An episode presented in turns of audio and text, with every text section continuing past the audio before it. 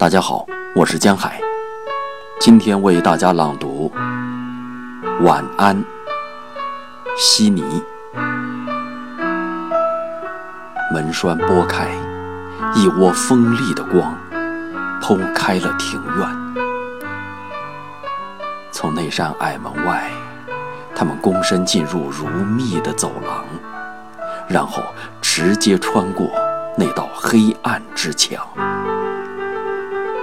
水坑、鹅卵石、窗框和门阶，稳稳置于一堵光亮中，直到他再次超越他的影子，跨步进来，并取消他背后的一切事物。